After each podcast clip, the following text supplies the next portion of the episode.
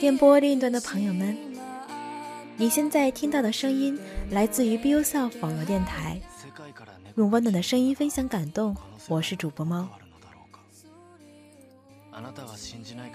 现在为你送上的这首歌是电影《世界から猫が消えたなら》其中的主题曲。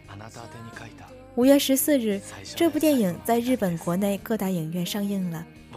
如果你也在日本，是不是已经去看过了呢？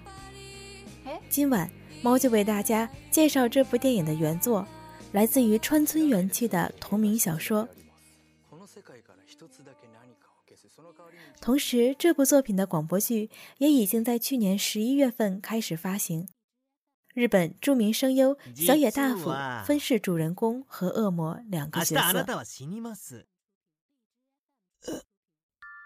日死ぬんです。私はそのことをあなたに伝えに来たんです。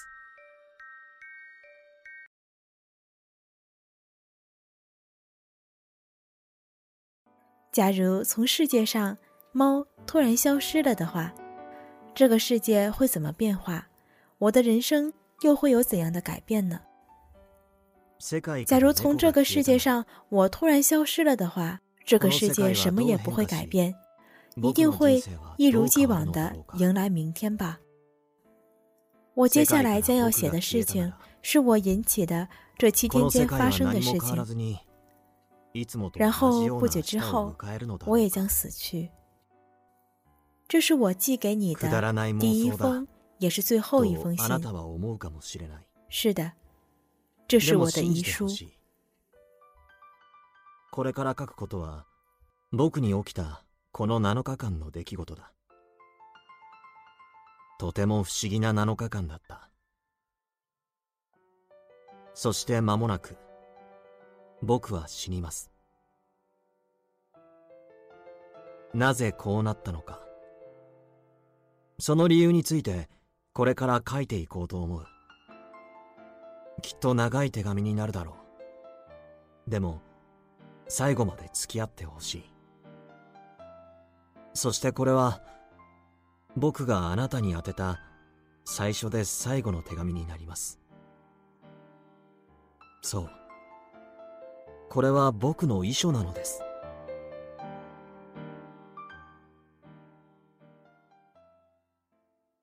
故事开头，主人公被宣告已是患癌症晚期，将不久于人世。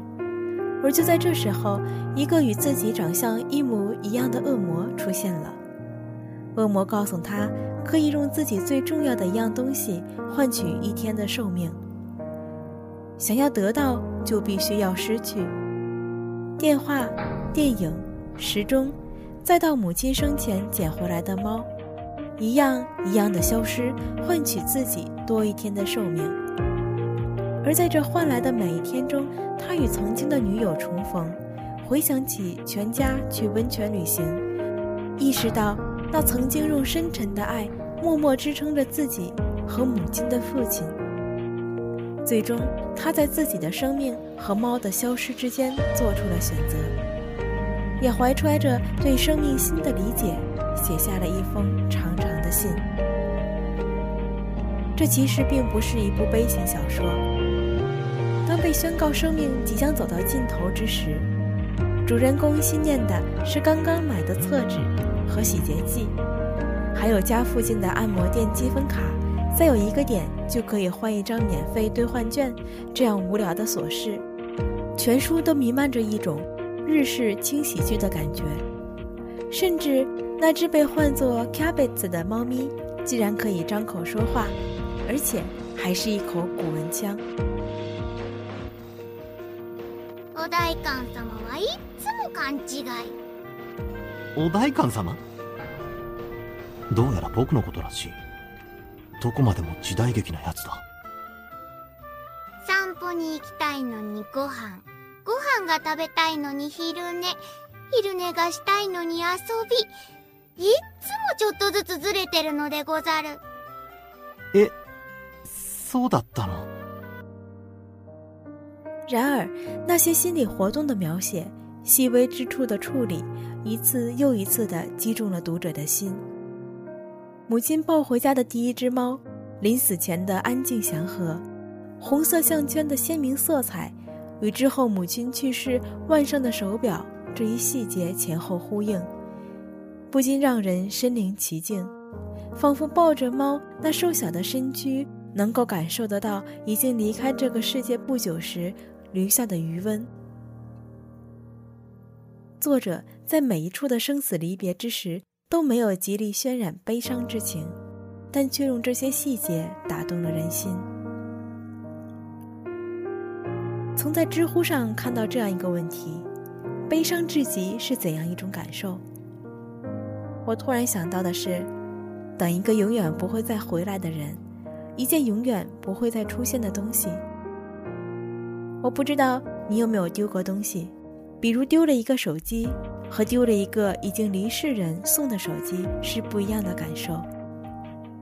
诚然，这世上不会有一模一样的东西，但手机我再买一个就好。里面的照片没有了，我就当做断舍离，从新开始累积就好。一个人离开了，代表他再也不会回来了。是那种当你走在曾经和他一起走过的路上，坐在一起吃过饭的饭桌前，听着一起听过的歌时，你会突然想起他不在了。是那种无论你找到世界的哪个角落，都不会再找到他的那种感觉。是你知道他已经不会在世界的某个地方。或者他的生活只是你不知道而已，而是他不在了，他真的不在了，不在任何一个地方，永远不会再出现在你的面前了，永远永远从这个世界上消失，从你在的这个世界上消失了，手机消失了，电影消失了。就如同再也不会出现在我们面前一样。小说中并没有说这些东西消失的时候会将与其相关的记忆一并消失，也就是说，我们还会记得曾经用过手机的回忆，还保持着看过电影的那种习惯。也许当我哪天有时间了，还能去看场电影。就好像你会说：“等我放假了，我就回去看你。”只是电影已经消失了，而他，已经不在这个世界上了。我的一位好友曾说：“当我们跨过一个年龄，就要做好一个准备，那就是我们的亲人会慢慢从我们的生命中消失。”他说这话的一瞬间，我好想一个巴掌先扇过去。但我顿住了，因为我无言相对。就像我看到小说最后的时候，突然想到的：我们的生命不就是用那些从我们的世界中消失的人、消失的事物换来的吗？而在我们的记忆中，却依旧保持着他们曾经在的习惯。那时候我们不懂，那时候我们还不知道这一天的到来。正如书中所说。任何人都不知道自己还能活多久，可能只剩下几天，也可能还有好几个月。对所有人来说，寿命都是未知的。明日死ぬかもしれないと思う人間は、限られている時間を目いっぱい生きるんだ。そんなことを言う人がいる。でもそれは嘘だと僕は思う。人は自分の死を自覚した時から。生きる希望と知恵の折り合いを緩やかにつけていくだけなんだ。たくさんの些細な後悔や叶えられなかった夢を思い出しながら。而我们明知道生命终有一天会结束，可我们仍然在努力的活好每一天，并不厌其烦的为不知能有多长的未来谋划着。我们懊悔昨天，我们体验今天，我们焦虑着明天。或许这也是一种活着的意义。正因为它的未知，我们的人生才像探险一般，充满了惊奇。如果生命只剩下最后一天，你会不会怀抱着一只猫，坐在阳光下的摇椅上，什么都不想，抚摸着它，感受它的呼吸，它的心跳？